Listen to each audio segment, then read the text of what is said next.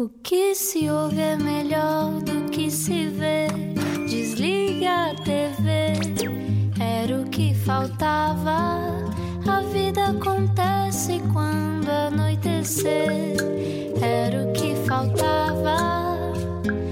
Juntos eu e você. Muito boa noite, obrigado por estar na Rádio Comercial e sabe sempre bem ouvir este genérico a esta hora porque sabemos que vem aí uma grande conversa, como é habitual, de segunda a sexta, aqui no Era o que Faltava. Todas as conversas estão disponíveis também em radiocomercial.ol.pt. Hoje vamos falar de números, mas acima de tudo vamos falar das pessoas que estão por detrás desses números. Vamos lá apresentar a nossa convidada de hoje. Às 8 da noite paramos o tempo. Paramos o tempo. E conversamos sem pressa. Era o que faltava. No Era o que Faltava. Juntos eu e você. Da Rádio Comercial. O mundo está polarizado entre vidas confortáveis e desgraçadas. Pobreza é o grande desafio português dos próximos tempos. Estas são palavras da nossa convidada de hoje, a economista, doutorada em Economia, professora e com interesses em impostos, economia pública e também economia da pobreza. É ainda cronista do público, radialista às sextas-feiras no programa Fora do Baralho da Rádio Observador e mãe de três. Afirma que o facto de associarmos economia a números faz com que, por vezes, e o por vezes fui eu que acrescentei, haja quem se esqueça que há pessoas por detrás desses números. Hoje conhecemos também a mulher por detrás dos números que apresenta, Susana Peralta. Bem-vinda ao Era o que Faltava. Olá e obrigado pelo convite. Muito boa noite, obrigado eu por teres aceito o convite de vir aqui uh, um bocadinho ao desconhecido. Porque disseste-me há pouco, eu não preparei nada, não sei do que é que vou falar. Exato, não fazia ideia nenhuma. Vamos lá ver É uma coisa- perguntas. Vamos lá ver se consigo responder às perguntas. É uma coisa nova para ti não preparares o- a conversa? Não, não, às vezes, quer dizer, nem sempre preparo, depende se me derem assim um tema muito específico. Normalmente preparo-me bastante bem, mas quando é uma conversa assim mais genérica e, sobretudo, sobre coisas sobre as quais eu trabalho, a partir dessas estão na minha cabeça, não é? Exato. Antes de, de irmos a opiniões sobre aquilo que acontece e a tua visão economista do mundo, eh, e não só, também humana do mundo, eh, eu gostava de te perguntar o que é que despertou mais cedo em ti, se é este gosto por números ou esta vontade de dizer o que pensas. Isso é uma pergunta bastante difícil. Estás a ver? Peça, não estava preparada.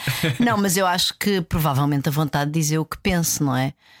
Hum, eu acho que, que a questão dos números veio mais tarde, até porque eu não tenho assim muita certeza que eu, eu, não, eu, não, eu não sabia muito bem o que é que queria fazer, não é? Quando eu era adolescente já tinha muita vontade de dizer o que pensava e não fazia ideia se queria ser economista ou se queria trabalhar com números. Nós temos de fazer aquelas decisões difíceis aos 15 anos de qual é a área para a qual vais. Eu lembro que eu estava completamente perdida. Como Ah, todos nós, Como é? todos nós. Portanto, eu acho que esta coisa dos números não, não veio, mais, veio bastante mais tarde e mesmo, e mesmo o gosto pela economia, na verdade, só veio na faculdade. Foi-te estimulada em casa esta, esta, esta parte de dizer aquilo que te vai na alma? Não, isso eu acho que sim, felizmente sim. Os meus pais eh, sempre nos deixaram bastante liberdade para dizer aquilo que pensávamos. eh, e, portanto, desse ponto, a minha, enfim, eu tenho uma irmã, por isso estou a falar de nós as duas. Ahm, acho que é uma casa que é bastante livre desse ponto de vista, e, portanto, eu, eu, tinha, eu tive sempre um bocado essa, essa vontade de opinar permanentemente. Ah, e, hum, e pronto, e depois mais tarde acabei por me tornar economista, e a economia entrou um bocado por mim um bocado epidérmica, de maneira um bocado epidérmica, mas não, mas eu acho que podia ter sido. Não, hoje em dia eu acho que eu não podia ter sido outra coisa. Ou seja, quando eu olho para. Eu acho que eu não podia ter sido outra coisa e, sobretudo, eu acho que eu não podia fazer outra coisa. Ou seja, eu, eu não me imagino fazer outro trabalho sem ser este que faço, que é de investigar, de dar aulas, de ter contacto com os alunos, com as gerações mais jovens, que eu acho que é um privilégio incrível do meu trabalho é que eu estou todos os dias em contato com pessoas que têm metade da minha idade. Isso é maravilhoso e aprendo imenso com eles e com elas. Isso é extraordinário e rio-me e, e sofro. E isso é tudo incrível. Portanto, eu acho que eu não podia ter outro emprego, não, podia, não me imagino fazer outro trabalho. Mas eu acho que eu, quando eu penso em mim aos 15, 16 anos, me- mesmo já depois de ter feito aquela escolha das áreas no, no, no, no décimo ano não sei o quê, eu acho que eu ainda não tinha nada claro que eu quisesse ser economista. Isso, eu acho que eu só soube que eu queria mesmo ser economista quando me apanhei a fazer economia na faculdade. Tu falas que na tua formação, quando, quando estudaste, e mesmo provavelmente no, no início da tua carreira profissional, que o tipo de matéria que abordas hoje, ou pelo menos esta parte, va- vamos especificar, esta parte das desigualdades, das assi- assimetrias sociais, era uma coisa que era abordada de uma forma muito diferente na altura. Não, não haviam números tão concretos como existem hoje, não era uma preocupação tão eh, proeminente como é hoje. Eh, Porquê é que agarraste este, este tema em específico? Quando eu, quando eu fiz, por isso eu fiz a minha licenciatura na Católica eh, no final dos anos, não, na verdade, no início dos anos 90. E 97, acabei em 97. E de facto, nessa altura, a economia estava numa altura estava numa fase, vamos dizer, em que se olhava muito pouco para temas de desigualdade e de pobreza e que se acreditava muito, não quer dizer que não houvesse autores que continuassem preocupados com estes temas, mas estava muito fora do mainstream e acreditava-se muito naquela ideia de que o que importava era fazer a economia crescer na média e que com isso arrastava tudo o resto, não é? No fundo, fazendo um país crescer, uh, os pobres também beneficiam e, portanto, e, portanto não, não, não, temos que nos preocupar com essas margens mais desprotegidas da sociedade. Isso depois veio a mudar, não é? E hoje em dia os temas de desigualdade e pobreza estão verdadeiramente no centro das preocupações. Mas tu escolheste ativamente ligar-te a essa vaga, chamemos-lhe assim? Ou foi uma coisa que aconteceu não, um bocadinho por acaso? Aconteceu, aconteceu. Acho que isso na vida. Mas de alguma maneira teve de, de te tocar, não é? Sim, mas eu acho que na, eu acredito muito na, na, na, sorte, no sentido de muitos acasos, não é? A vida é feita de muitos acasos. Eu, eu quando eu fui para fora fazer o doutoramento, eu, eu na verdade nem sequer trabalhava com dados, eu só trabalhava com economia teórica, com modelos matemáticos, embora já numa, numa perspectiva de políticas públicas uh, daquilo que nós chamamos de economia pública, portanto, tudo o que tem a ver com a intervenção do Estado na economia e com, e com, a, e com a questão dos impostos e das transferências sociais. Portanto, era essa a minha preocupação. Mas na altura eu não trabalhava com, com dados, isso foi uma coisa que veio mais tarde, uh, por também acompanhar um bocado essa preocupação e depois com a disponibilidade. Por exemplo, é, esta base de dados que nós usamos para fazer os nossos relatórios do balanço social. Uh, com, uma equipa de investigação da Nova e com, com, com que é uma colaboração com a Fundação La Caixa, um, é, esses dados só existem no, em Portugal, no contexto do Eurostat, da União Europeia, portanto, são dados do Eurostat, são disponibilizados para todos os países da União Europeia. Uh, ao mesmo tempo, mais ou menos, desde 2004. Portanto, antes nós não tínhamos essa, essa informação. Portanto, não. Portanto, quer dizer, eu, isto é quando eu acabei o doutoramento. Portanto, eu, eu, e agora, por exemplo, nós houve uma enorme revolução na utilização de microdados uh, tributários, ou seja, de usar os dados das declarações uh, fiscais de todos nós, obviamente devidamente anonimizadas e respeitando todos os, todas as preocupações legítimas e importantes de privacidade das pessoas. Uh, essa revolução começou nos Estados Unidos, eu diria no final da primeira década deste, portanto, dos anos 2000 e agora nós estamos finalmente a ter a oportunidade de analisar, começar a analisar esses dados para Portugal. E eu também, com jovens investigadores, conseguimos agora um projeto da FCT financiado, que ainda não começou, mas já tivemos enfim, a aprovação do financiamento, para começarmos a explorar esses dados em Portugal. Portanto, eh, eu, eu, comecei, eu já vinha das políticas públicas, da economia pública, e depois comecei a ganhar muito interesse por esse tipo de análise, que, que no fundo parte de observação individual das famílias, não é? Com, que eu preciso mesmo de ter dados família a família para depois conseguir caracterizar as situações diferentes dessas famílias. E, e, e felizmente no início da minha carreira, e agora já não tanto no início, mas eu diria talvez a meio, começa de facto a aparecer essa possibilidade em Portugal de nós começarmos a analisar essas coisas e portanto eu surfei essa onda. Mas é, é muito, tem muito a ver com, com o acaso, não é? Acho eu, enfim. Não, é um interesse pessoal, mas depois há muita coisa isto que é sorte, não é? Que é não quer dizer que deve haver imensa gente com interesse incrível nestes temas e imensa gente, se calhar, até com muito mais talento do que eu e que não teve as oportunidades que eu tive de encontrar os coautores que eu tenho. Uh, sei lá, eu, eu não, não, acredito muito na, na, meritocracia, se quiseres. Não? acredito pouco, portanto, acho sempre que é importante a pessoa assinalar que muitas coisas que nos acontecem é porque tivemos sorte, não é? Estávamos no sítio certo, no momento certo e aquilo aconteceu. Exclusivamente sorte. Não, não, acho que não é exclusivamente sorte, mas é o que eu digo. Há, há, ou seja, não, eu, eu podia ter feito, podia ter tido este interesse todo e ter querido trabalhar estas coisas e, não, não ter conseguido, sim, não é? Sim, sim, isso eu percebo. Qual é um, a finalidade, em termos práticos, se pensas nisto? Gostava de saber se pensas nisto quando analisas dados de, de um país, como uh, em 2019 falou-se muito sobre, uh, sobre os dados que lançaste, por exemplo, uh, acerca de 2019, que falava de. Um, dos 4 milhões e meio de trabalhadores havia pelo menos 500 mil em situação de pobreza e haveremos, e haveremos de falar sobre isso, sobre o facto de dizeres que ter um trabalho em Portugal não significa não estar em situação de pobreza. Um, quando se lançam dados destes, quando se estuda este tipo de, de, de dados, mais uma vez, ao detalhe, qual é a tua finalidade? Tens um objetivo concreto em mente? Tenho, claro, bem, devo ter vários objetivos, acho eu. Uh, eu acho, acho que um dos objetivos importantes eu acho que é, que é muito importante trazer números ao debate. Portanto, eu acho que isso é o mais importante de todos. Ou seja, verdade. confrontar o, o, governo, por exemplo. O com... governo, o mundo, as pessoas com realidades, não é? Com, uhum. com, com coisas objetivas. De, de, olha, isto. Uh, as pessoas, por exemplo, agora, sei lá, quando pensamos naquela história, naquela aquela palavra horrível e e, e, populista e enfim errada que é o subsídio à dependência. Eu quando, o, que é que é, o que é que quer dizer ser subsídio dependente? Vamos lá ver o valor do subsídio, chamado subsídio, não devíamos chamar aquele subsídio, são apoios, mas pronto, vamos lá ver quantas pessoas é que recebem, vamos lá ver quantas pessoas é que ficam a receber, por exemplo, o RSI uh, de maneira continuada, não é? E qual o valor? Parte, o valor é, é irrisório, são 198 pois. euros no máximo por adulto. E depois.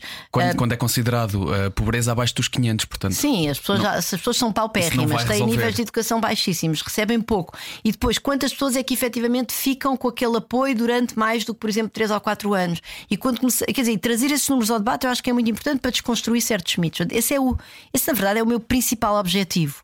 Um, depois há um objetivo também de interesse intelectual, não é? Obviamente, ou seja, como eu digo, eu sou, sou economista muito epidérmica, portanto, eu estou permanentemente a olhar para o mundo e a pensar em termos de, com a cabeça de economista. Pronto, é, é a minha cabeça funciona assim. Uh, portanto, há o interesse intelectual, há o interesse científico, não é? E depois também há, obviamente, o interesse. Uh, que eu vou chamar de, de, valores. Portanto, eu sou uma economista que se preocupa com estes temas da desigualdade, com os, com os temas da, das, das, enormes diferenças.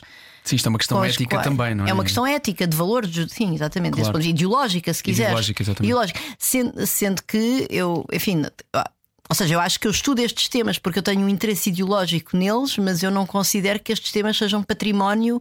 Eu sou uma pessoa de esquerda, voto à esquerda, mas quer dizer, eu não, não considero de maneira nenhuma que estes temas sejam património da esquerda e não, não há nada que me deixe mais feliz do que ver um partido qualquer de direita a pegar neles e a querer trabalhá-los. Portanto, uhum. uh, portanto, desse ponto de vista, não, não, não tenho aqui, não tenho não considero que haja qualquer, qualquer valorização ou qualquer distinção moral entre partidos de um lado e do outro do espectro político, porque cada partido pode ter maior ou maior, menor preocupação por estes temas, e já agora os partidos que consideram que estes temas não devem ser valorizados, enfim, não, não é a minha posição, mas eu tenho respeito por essa posição, não Uh, ou seja, eu não confundo isto com qualquer espécie de, de moralidade, quero dizer, relativamente a, a, posições que sejam moralmente superiores. Mas é evidente que o meu interesse por estes temas é um, tema, é um interesse que também é, uh, que também é guiado pela minha visão do mundo, como é evidente, não é? Porque claro. eu sou humana, quer dizer, não, não, não, posso fazer de outra maneira, e se calhar também é por isso que os estudo com tanto, com tanto interesse. Uh, falaste, falaste há pouco do, do, exemplo dos Estados Unidos e eu fiquei a pensar sobre isso. Em Portugal, por exemplo, temos um governo. Um, pelo menos é assim apelidado, socialista, uh, e a minha opinião é completamente. Uh, isto não é uma opinião, isto é um. Uh, tudo o que eu digo é completamente apartidário, mas temos um governo, efetivamente, de seu Sim, é nome é socialista. socialista. Ok? e isso implica, ou supostamente implicará, algumas políticas que são de sua ordem, de ordem socialista. Mas, por exemplo, falaste dos Estados Unidos há pouco, que é um país puramente capitalista. Um, isto isto significa que o crescimento económico, que é o objetivo, o objetivo máximo de um, de um, de um país capitalista, mas também, ultimamente, na verdade, de todos os países, eh, não tem que ser necessariamente igual à diminuição da pobreza? Eu não tenho nada a certeza que os Estados Unidos seja um país puramente capitalista. Eu acho que isso é um mito. Os Estados Unidos é. têm um peso do Estado. O peso do Estado num, num país europeu é tipicamente a bater nos 50% da, da da, da, do PIB, não é? Ah, enfim, em Portugal é um bocadinho abaixo, por exemplo, em França é um bocadinho acima, e depois também depende de como é que nós medimos aquilo. Se medimos pelo lado da receita, se medimos pelo lado da despesa, se incluímos ou não incluímos os governos locais. Mas quer dizer, nos Estados Unidos o, o governo tem um peso de, de 30% no, do PIB, portanto não é um não é um país puramente capitalista e é um país que tem um Estado social. Mas há, não, é, não é um Estado social uh, como o europeu, tem, por exemplo, a questão da saúde, nós, enfim, que é a grande, a grande diferença, não é? Saúde, a educação. A educação superior, porque a educação, a educação obrigatória é, é, é também pública. Quer dizer, é, há pública, existe pública, não é? Existe, mas depende se tu vives no sítio certo ou ao pé da escola certa. Então, mas aqui também. Em Portugal não é assim? Sim, mas. Porquê é que as pessoas andam à bulha para se inscrever, para, para estar ali inscritos, no, por exemplo, no Filipe de Lencastre? Porque é que o governo teve que pôr regras acerca de verificar efetivamente as moradas, as, as moradas sim, sim, sim, sim, Igualzinho em Portugal. Isso é, é igual em Portugal. O, o mapa, ou seja, a, a forma de, de distribuição das, uh, das crianças, dos jovens em idade escolar, pelas escolas em função do sítio onde vivem É igual em Portugal, é igual numa série de mais países, mas certamente em Portugal é assim. E isso leva a, a, enormes discrepâncias. Nós, infelizmente, não temos dados. Por exemplo, em França, há um artigo muito interessante que compara os preços das casas nas ruas de Paris Uh, portanto, há ruas que são cortadas ao meio pelo mapa escolar, em que as pessoas do, do, lado impar da rua vão para uma escola, as pessoas do lado par da rua vão para outra escola. E, e aquelas casas, quer dizer, é prática, a pessoa viver aqui de um lado ou do outro desta rua não, não tem grande é diferença. E de facto, eles notam uma diferença no preço das casas uh, e onde elas são mais caras no lado da rua que uh, está atribuída à escola com melhores resultados e, e com melhores. Enfim, com, com, com melhor ambiente, depois olha-se para isso com diferentes medidas. Portanto, isso está publicado e existe. Nós, infelizmente, em Portugal não temos dados para, para, para, estudar isso, ou seja, nós não temos, eu não tenho dados granulares. Até porque isso acontece mais também, esse exemplo que deste do, do centro de Lisboa. Eu, por exemplo, eu cresci fora de, fora de Lisboa e está muito. Eh, o espaço era completamente diferente. Eu pude escolher entre três escolas que eram desde IPSS a públicas a, a, privadas não tivesse oportunidade, mas, mas pude escolher porque a, a densidade populacional Sim, não, não, não, é igual no resto do país do que é em Lisboa no Porto. Sim, isso é verdade, isso é verdade. Não, está bem, há, há, a questão dos Estados Unidos, depois há o financiamento das escolas, isso eu estou de acordo contigo. Ou seja, como há, há um financiamento que vem através dos school districts e, portanto, depois há, há grandes diferenças. Uh, mas quer dizer, mas o que eu ia dizer é esta segregação espacial do espaço urbano que leva depois que, que, leva a uma segregação social no espaço escolar, isso é comum em imensos países da Europa, depois pode ou não ser mais exacerbado nos Estados certo. Unidos. Uh, mas pronto, isto tudo para, para, combater um bocadinho essa ideia de que nos Estados Unidos há um Estado social, há apoios sociais para as pessoas mais pobres, há, há apoios às famílias que trabalham e têm crianças, há apoios, uh, depois, enfim, mesmo, mesmo a nível do sistema de saúde, há o Medicare, há o Medicaid, portanto, há, e agora há o Obamacare também, não é? Mas mesmo antes do Obamacare já havia alguns sistemas públicos eu não estou a defender, longe de mim, então, do, do, ponto de vista da saúde, defender o modelo americano, que é um modelo caríssimo, muitíssimo ineficiente e, e que deixa muita gente de fora, está bem? Sim, sim. Mas quer dizer, não é um Estado, ou seja, os Estados Unidos têm uma componente de Estado social, não é, não é um Estado puramente capitalista. Bom, mas, eh, mas para, a, para, para, fazer, para responder à tua pergunta, sim. Uh, não, quer dizer, havia, de facto, houve este momento, na, alguns que eu julgo que também era um bocadinho ligado, se calhar, ao final dos anos 80, não é? Com, com a Reaganomics e depois também com a Thatcher no, no Reino Unido, que era a ideia de que, bom, vamos aqui libertar os ricos da, da carga fiscal. E com isso vamos pôr isto a crescer loucamente e, e é a ideia do, do trickle-down economics, não é? que é a economia que pinga. Portanto, nós pomos os ricos a crescer imenso e aquilo pinga cá para baixo. E de facto nós verificámos que, esse, que isso não, não, se, não se verificou, ou seja, que que o crescimento dos ricos é sobretudo isso. O crescimento do rendimento das pessoas mais ricas da sociedade é sobretudo o crescimento das pessoas mais ricas da sociedade. Não influencia não... o resto? Os outros, portanto, aquilo que nós observamos é que o rendimento das pessoas mais pobres, e o que eu estou a falar em geral, na maior parte das economias desenvolvidas, não especialmente no caso português, não necessariamente, também cresce, portanto, as pessoas, as pessoas da, da, do, do, por exemplo, os 50% mais pobres nos Estados Unidos não estão mais pobres, mas o crescimento do seu rendimento desde os anos 80 comparado com o crescimento do top 10 ou do top 1% é incomparável. Portanto, as, as, as assimetrias acentuaram-se de uma forma aliás, completamente inesperada, na verdade. Ninguém estava à espera que fosse a este ponto. E, hum, e portanto, eu, eu julgo que isso levou, enfim, leva hoje, nós hoje em dia temos esta consciência que é que, uh, que este trickle-down economics é um bocadinho um mito e que, de facto, se nós queremos ter uma sociedade que seja simultaneamente mais rica na média, porque é evidente nós termos vários Elon Musks e vários Bill Gates na economia faz crescer a média. Portanto, agora depende um bocadinho do que é que nós, e isso é um julgamento político, ideológico, e, e não há nenhum, e mais uma vez nesse ponto de vista eu tenho o meu mas nenhum é melhor do que o outro. Todos nós temos direito à nossa ideologia, desde que ela não seja, enfim, não seja racista, essas coisas assim, não é? Portanto, desde que seja respeitadora dos seres humanos Exato. de uma maneira geral. Um, a questão é, obviamente, nós podemos ter esse, esses super ricos que, na verdade, fazem aumentar a média, mas qual é o grau de desigualdade que nós queremos, uh, que nós estamos dispostos a suportar numa sociedade? Isso é um primeiro ponto.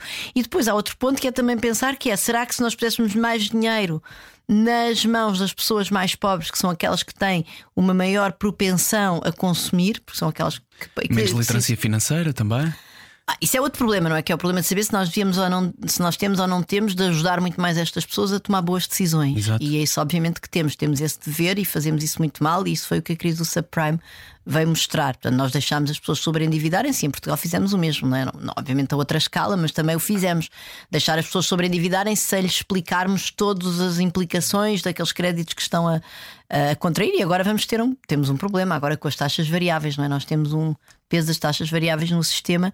Uh, que muitas pessoas tomaram riscos que se calhar não deviam ter tomado. Embora, enfim, haja regulações, regulamentos, penso do Banco de Portugal, que, que, que obrigam as instituições de crédito a, a, explicar às pessoas tudo, mas não é, não é claro que as pessoas tenham de facto a literacia para perceber tudo.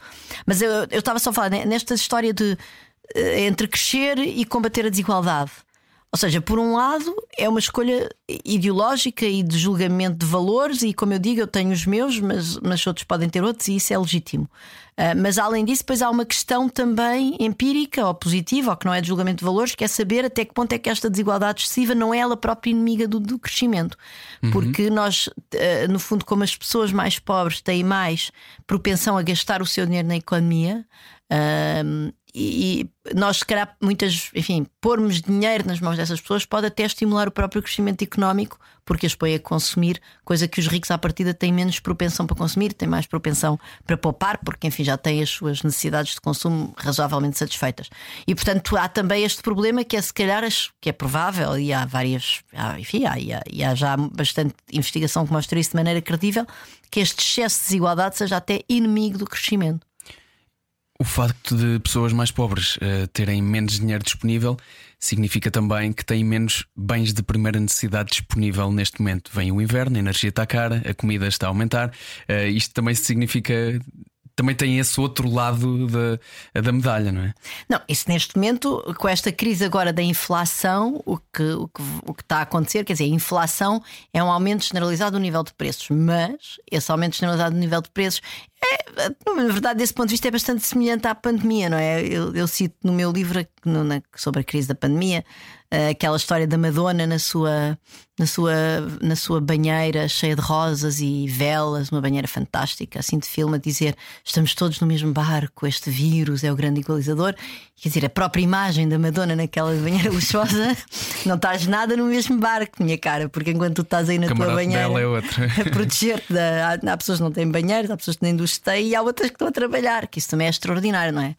É, por exemplo, ao longo da pandemia, a pandemia agora já passou de moda, felizmente, mas aquela ideia do, do estamos todos em casa e não sei o que, estamos nada todos em casa. No pico da pandemia, no pico do teletrabalho, houve 40% dos trabalhadores portugueses que estavam a trabalhar em casa. 40%, menos de metade.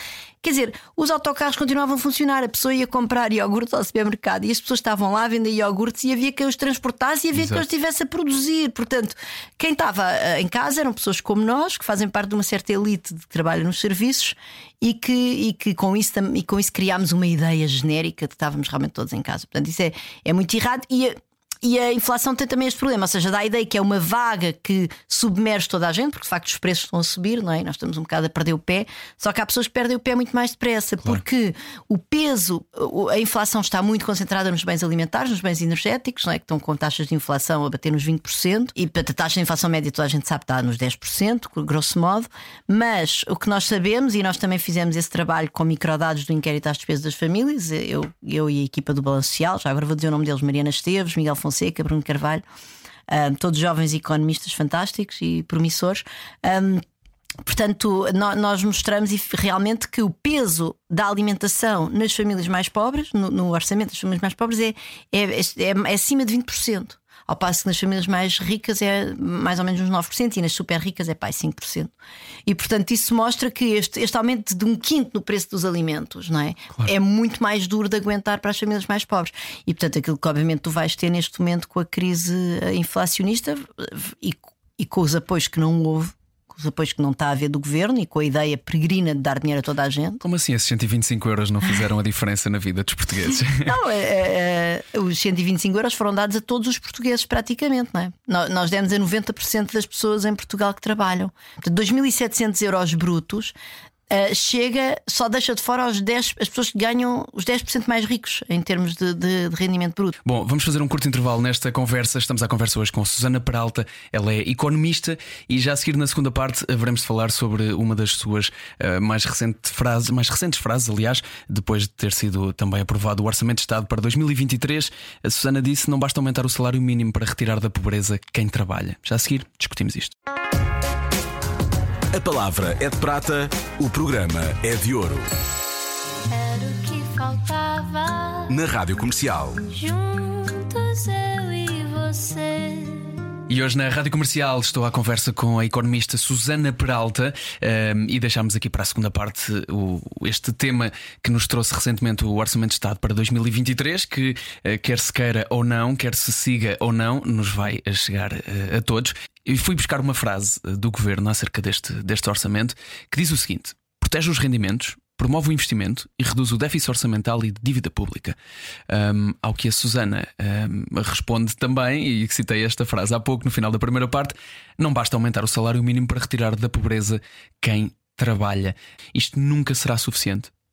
Não, não é nada suficiente. Em Portugal há situações de pobreza extrema quando, quando, foi a, quando, quando as escolas encerraram e nós fizemos um trabalho ah, sobre as condições de vida das crianças. Já agora eu gosto de citar os meus jovens coautores, Pedro Freitas e Miguel Herdade, juntando aos restantes que já citei há pouco.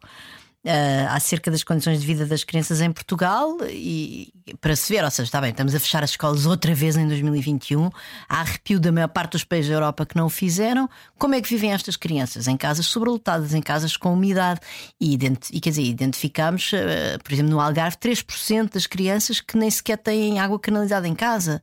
Uh, nos Açores, penso que era 14% das crianças que viviam em insegurança alimentar, ou seja, que já tinham sentido fome e não tinham conseguido uh, uh, ser alimentadas devidamente, e portanto identificámos um quarto das crianças em Portugal que viviam em casas com problemas de umidade ou de infiltrações, e portanto, e, portanto em Portugal há de facto situações de privação grandes, e essas situações de privação estão muito concentradas nas crianças por razões que são que são que têm que ver com dois com dois fenómenos semelhantes. Um deles é que o facto das pessoas terem crianças dificulta a sua participação no mercado de trabalho, sobretudo das mulheres.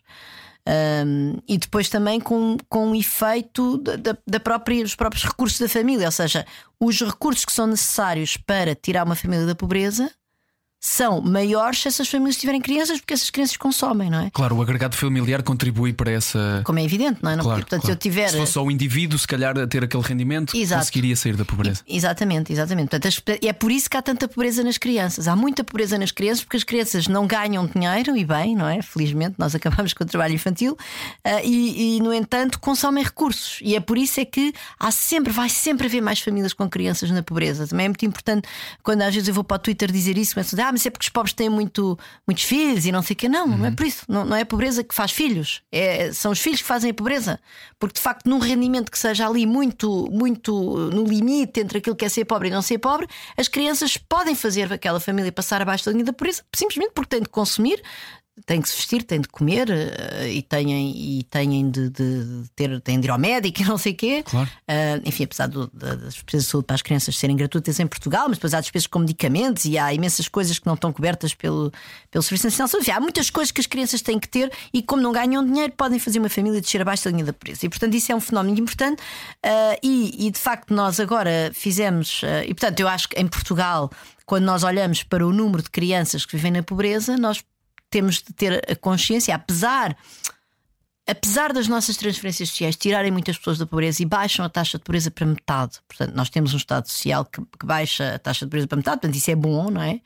Agora, não faz o suficiente, porque de facto, por exemplo, no caso das crianças, há muitas crianças na pobreza, e já agora, quando eu falava há pouco a dizer, bom, é possível que. É possível, não, enfim, está, está bastante comprovado que a desigualdade é má para o próprio crescimento económico. Uma das razões pelas quais ela é má é porque quando se cresce na pobreza, isso também está. Há muita investigação sobre isso ah, noutros países, em Portugal, infelizmente, não, porque não temos dados para isso, mas que mostram que as crianças que cresceram na pobreza, quando chegam a adultos, são adultos menos produtivos. São pessoas que têm menos facilidade em se ingrar no mercado de trabalho, são pessoas que têm com maior probabilidade de comportamentos de risco, maiores problemas de saúde, o que também tem um, enfim, tem um impacto económico gigantesco, os problemas de saúde, as doenças crónicas, por exemplo, e portanto.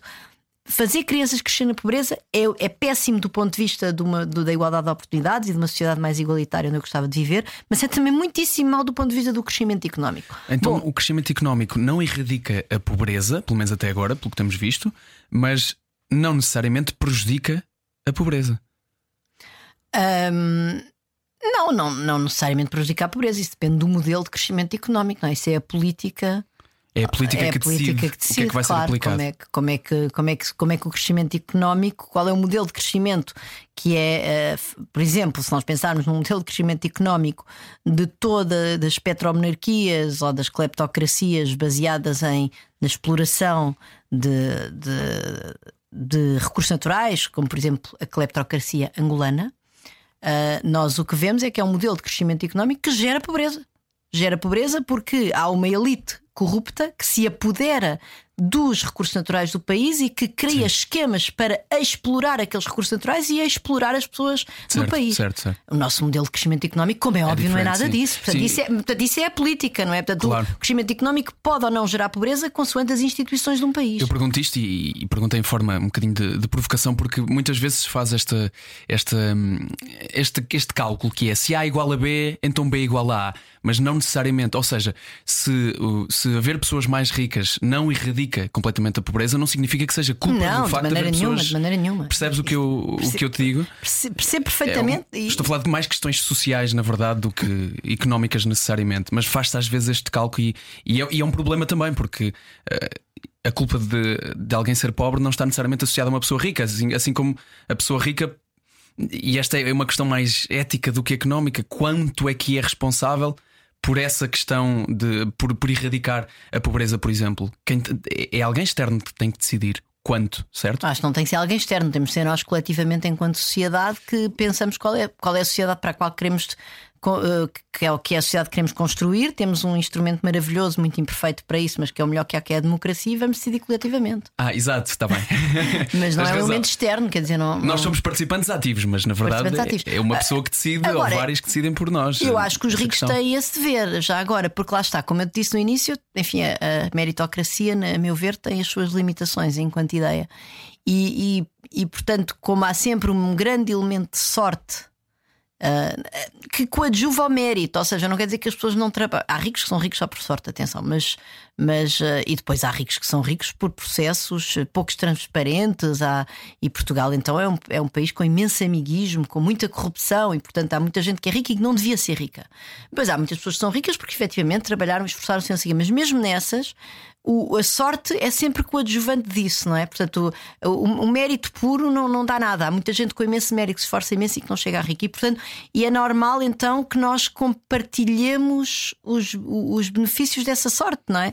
E compartilhemos outras coisas, os benefícios de vivermos num país uh, que, dentro das suas enormes. Uh, limitações do ponto de vista institucional, mas que ainda assim, enfim, há, há, há, há, regras básicas do Estado de Direito que são e da, da, economia de mercado que são respeitadas e que permitem às pessoas ganhar dinheiro. Portanto, é perfeitamente natural que contribuem, que contribuam para, para, para, para, para distribuir essa, esses uhum. ganhos. E portanto, eu, eu isso, mas isso é a minha ideologia, lá está, por isso é que eu voto à esquerda. Eu considero que as pessoas que ganham mais têm, têm o dever de retribuir isso à sociedade, porque elas só ganham mais porque a sociedade lhes permite isso e porque tiveram sorte. Em algum momento tiveram que ter sorte. Muitas vezes esse exemplo vem mesmo de, de pessoas que, estão, que têm um nível de riqueza que nós nem sabemos calcular bem. Há, há, há vários exemplos de pessoas extremamente ricas, ricas que se tornam uh, pessoas extremamente bondosas uh, e que fazem, que fazem uh, ainda, ainda há bem pouco tempo. Não há muitos exemplos pela tua cara, é isso? Uh, eu tenho. Pronto. E porquê que eles não pagam os impostos deles, não é? I mean, sim, está bem. Obviamente, o Bill Gates tem a, tem a fundação. Era precisamente esse o caso que eu ia Melinda and Bill Gates, que é uma fundação incrível, faz trabalho extraordinário. E pelo... doenças gravíssimas. Gravíssimas, empodera as mulheres, uh, ajuda no planeamento familiar de imensos países que não havia e tal. Uh, pois eu percebo, mas também podiam, uh, podiam pagar uh, mais impostos. por exemplo, se houvesse um imposto sobre a riqueza nos Estados Unidos, como Bernie Sanders e Elizabeth Warren queriam, podiam estar a contribuir mais para erradicar a pobreza. Olha, para, para, para não haver um déficit tão grande. enfim, os Estados Unidos têm, tiveram têm uma impressão inflacionista enorme porque andaram a imprimir moedas, a imprimir notas para o Biden poder mandar a dinheiro às famílias mais pobres. Se houvesse um imposto sobre a riqueza, sequer não tinha que ter feito isso imprimido de moeda e, portanto, não havia agora pressões inflacionistas tão elevadas. Bom, depois também há garrotes do lado da oferta, e não vou agora estar aqui a entrar nesse debate, até porque sou um bocado incompetente para ter. Mas, mas quer dizer, mas. Uh, não, é óbvio que é, é, mais simpático um rico contribui como, como o Bill Gates. Uh, do, que, do que outros que contribuem que não contribuem nada, portanto, isso é óbvio, está bem? Não, eu, não, eu nem sequer desvalorizo e acho super importante e que eles fazem coisas extraordinárias no mundo, não tenho nenhuma dúvida disso. mas, mas fico sempre um bocadinho. Hum, fico sempre assim com este, com este pé atrás, está mas paguem mais impostos, não é? Paguem impostos, vamos ter um imposto sobre a riqueza, vamos de facto redistribuir. E essas pessoas, esse ímpeto, o ímpeto de, da filantropia é sempre um ímpeto de uma certa maneira. Um, egocêntrico, eu não lhe quero chamar egoísta, porque ele não é egoísta, mas é, é, é de querer na mesma, tá bem, eu vou dar, mas vou dar aquilo que eu quero. Sim, eu percebo. E não é, e não, é não, vou dar aquilo que a sociedade me está a exigir em função daquilo que eu ganho. E esses impostos seriam efetivamente. Um, fariam mudança? Nós... Necessariamente? Uh, eu acho que se nós tivéssemos um imposto sobre a riqueza ao nível dos Estados Unidos e outro ao nível europeu, obviamente conseguíamos gerar recursos que não conseguimos apenas com estes impostos sobre o rendimento, mas não tínhamos que fazer só isso, não é? Tínhamos que fazer duas coisas. Acho que a primeira de todas, provavelmente, era começar por, uh, por, uh, por arranjar, reparar a máquina escangalhada de cobrar impostos sobre o rendimento. E essa máquina está escangalhada a vários níveis, está escangalhada por causa das várias margens de manipulação que as pessoas que, são as pessoas mais ricas têm de, de, manipular a sua carga fiscal, por exemplo, por causa daquilo que falavas há bocado, que é eu tenho uma empresa e vou-me declarar um, um, salário baixíssimo e o resto pago-me em dividendos ou pago-me de outra maneira qualquer. Né? Portanto, esse tipo de mecanismos nós chamamos de tax shifting e depois uh, os mecanismos de, de, pôr, de pôr dinheiro em offshores e não sei o quê. Portanto, nós, nós há, quer dizer, é preciso urgentemente reparar essa máquina. Essa máquina está escangalhada e é uma máquina que gera desigualdade e que gera injustiça na contribuição relativa que cada um devia dar para o bolo. Isso é muito importante. E depois, provavelmente, temos de criar máquinas ao lado de gerar receita e uma delas evidente são impostos sobre a riqueza. Sobre a riqueza imobiliária, sobre a riqueza, bom, sobre a riqueza imobiliária, nós exemplo, temos o IMI, mas provavelmente tínhamos de o reparar, tínhamos de ter impostos sobre outros tipos de riqueza, desde logo a riqueza financeira e, obviamente, o imposto sucessório, não é? Onde é que ele está o imposto sucessório? Como mãe, acreditas que um, a educação pode ser a chave para a mudança do futuro? A, educação é a chave para a mudança do futuro. Eu acho que isso é, é eu acho, e eu acho que é daquelas políticas públicas que é um win-win, ou seja, que é boa para, do ponto de vista da igualdade de oportunidades e que é boa do ponto de vista do crescimento económico, e por isso não, não devia haver grande debate relativamente à importância da educação uh, para, para resolver os problemas de um, de um país e, e, e e de facto eu acredito. Agora, se eu acredito que no nosso país, por exemplo, nós damos a importância que devíamos dar à educação, sobretudo num país que tem problemas de pobreza infantil, problemas de desigualdade e que é um país que, enfim, fazendo parte, obviamente, do clube dos países ricos do mundo. É, é dos menos ricos dos, dos ricos, portanto, Exato. na União Europeia na União Europeia temos estado a perder lugares no ranking e uh, eu acho que Portugal é um país que não dá importância à educação. Mas achas que é pelo facto de ser mais eficaz a longo prazo do que a curto prazo? Uh, eu acho que é um dos problemas da educação é que é algo que não se vê o retorno imediato. Exato. E portanto as pessoas se calhar vivem um bocadinho no imediatismo. Mas, uh, mas eu também acho que é porque nós, como se, eu não sei muito bem, eu gostava de perceber, na verdade, isso é uma das minhas principais frustrações. Como é que nós, com tanta facilidade, nos podemos encerrar escolas na pandemia? Não em 2020, quando as fechámos em março de 2020, toda a Europa fechou, estava toda a gente em pânico. Isso eu não, não questiono. Mas porque é que, por exemplo, em maio de 2020 as escolas começaram a abrir por essa Europa fora aqui não abriram e só abriram em setembro de 2020? Porquê? Não se percebe. Porque é que temos estas férias de verão gigantescas que toda a gente está perfeitamente identificado, mais uma vez, na literatura, que são más para as famílias, para as crianças de meios menos favorecidos, que perdem competências, perdem, esquecem-se coisas ao longo das férias de verão. Porque é temos estas férias de verão que são das maiores da Europa? Também não, não se percebe porque é que convivemos com isto. Convivemos com muitíssimos alunos do ensino secundário que não têm professores ou professoras nas disciplinas mais fundamentais não gera onda de indignação. Mas em 2021 voltámos a encerrar as escolas. Quando eu repito, o Sanchez não as fechou, eh, o Macron não as fechou, na Bélgica não as fecharam, enfim, fecharam um pouco no Reino Unido, mas mesmo no Reino Unido havia cerca de 30% dos alunos do ensino básico que estavam na escola, os alunos que não tinham capacidade para seguir o ensino básico em casa. Isso também é muito importante. Uhum. Aqui fingimos que tínhamos os, os, alunos com necessidades especiais e tais na escola, mas, por exemplo, o Alexandre Homem Cristo foi buscar esses números e eram números perfeitamente irrisórios de, número, de alunos que estavam efetivamente a ter um apoio na escola. Portanto, em 2021 voltámos a fechar as escolas uh, e agora temos um debate em torno da recuperação de aprendizagens em Portugal que é completamente inquinado. Um, em que há uma espécie, o ministro vai dizer a semana passada: não, não, está, está a correr muito bem e tal, sem trazer verdadeiros dados de recuperação da aprendizagem, sem saber quantos alunos, que alunos, os mais favorecidos, os mais desfavorecidos, uh, e de facto as pessoas convivem com, eu não sei, as pessoas indignam-se muito mais com o Benfica. Uh, e isso é uma coisa que me deixa com, com a Cristina Ferreira na, na, na Web Summit, ou o que é lá saber, quer dizer. Uh, pronto, é a sua piada, eu também me ri, mas, mas uh, isto é verdadeiramente o âmago do futuro do país e, e, não indigna ninguém. E eu acho que não indigna ninguém também um bocadinho por causa deste efeito da bolha, ou seja, voltando à, à percepção que nós temos dos verdadeiros problemas do mundo um, e, e, das pessoas que têm. Um dos problemas da pobreza, um dos maiores problemas da pobreza, na verdade, é que os pobres não têm voz, os pobres não falam. E, e houve coisas importantíssimas que, por exemplo, ao longo da pandemia, aquele jogador de futebol que eu menciono no meu livro, já não me lembro do nome dele, porque eu não sou assim muito do futebol, mas, mas um jogador de futebol que teve fome quando era novo e que escreveu ao Boris Johnson a dizer: abra as escolas para dar comida a estas crianças. E essa coisa de uma pessoa que viveu a fome enquanto era criança e que, e que escreveu ao Primeiro-Ministro, e o Primeiro-Ministro, pronto, felizmente, todos os feitos de Boris Johnson, fez isso, abriu as escolas para as crianças poderem ir comer. Isso depois acabou por também acontecer em Portugal já agora. Mas é, é essa falta de noção que nós temos acerca da verdadeira vida das pessoas, do que é que é a vida do, das famílias portuguesas médias e abaixo da média, eh, é, é de facto muito, muito perniciosa e, e, perversa e acaba por gerar este tipo de maus resultados. Porque vamos lá ver, por exemplo, eu tenho três filhos, como tenho um filho e duas filhas, tiveram em escola em casa, todos eles, em, entre, o, entre o primeiro ano de escolaridade e o sexto uh, nenhum deles perdeu competência nenhuma.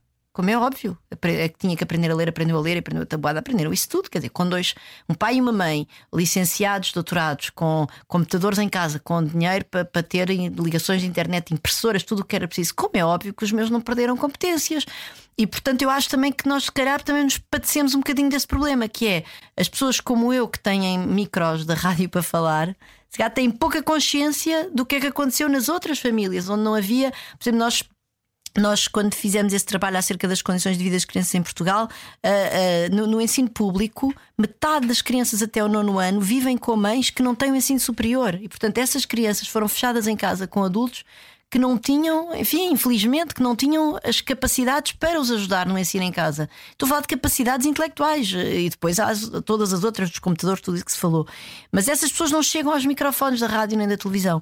Eu julgo que isso depois mudou em 2021, começou a haver uma maior consciência disso, mas agora outra vez parece que estamos a fazer um esforço enorme para varrer para debaixo do tapete. Portanto, eu acho que este país não se preocupa com a educação e isso é algo que me deixa muito. que, que, que que me deixa muito indignada e que me deixa sempre muito frustrada e que eu não percebo o que, é, que é preciso fazer para meter na cabeça de, de, das cidadãs, dos, dos eleitores, das eleitoras do nosso país, que isso é o essencial.